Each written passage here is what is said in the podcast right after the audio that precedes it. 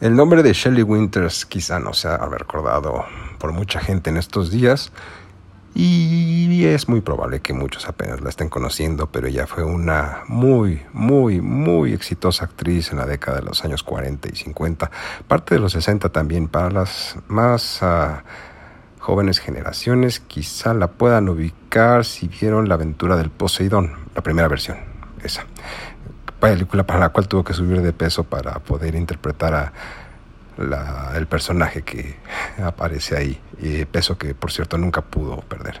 Pero bueno, la historia que nos remite aquí es una que envuelve a esta bellísima actriz en sus días de gloria con otra bellísima actriz eh, prematuramente viuda, Lauren Bacall. Así que vamos se dice comenzamos y empezaría la cancioncita, pero bueno, comenzamos.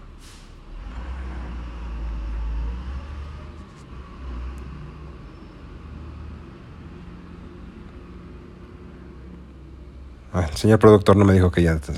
Bueno, Shelley Winters estaba casada con um, Anthony Fernosa, un actor famosillo, así acá, todo esto.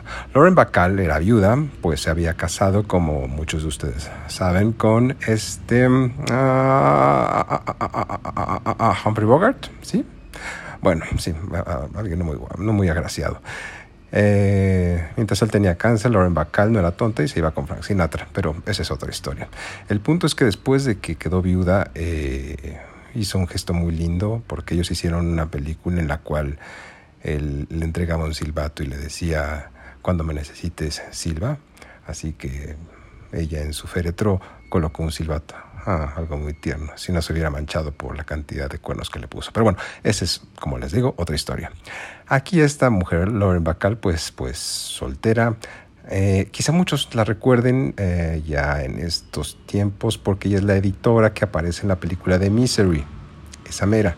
Y si buscan en YouTube, ella hizo el musical que hizo Verónica Castro de Aplauso. Solo que bien. el punto es que en una noche llama por teléfono Lauren Bacall a Shelley Winters preguntándole por su marido, que se habían quedado de ver desde hace una hora y que no había llegado. Shelley Winters, toda indignada, dice, güey, ¿no puedes tener un poco de respeto? O sea, ¿qué, qué te pasa? A lo que Lauren Bacall, querida, si tu marido no tiene respeto por tu matrimonio, ¿por qué tendría que tenerlo yo? Esas son grandes respuestas y ellas dos serán grandes actrices. Adiós. Ya sabes qué decir cuando te cachen.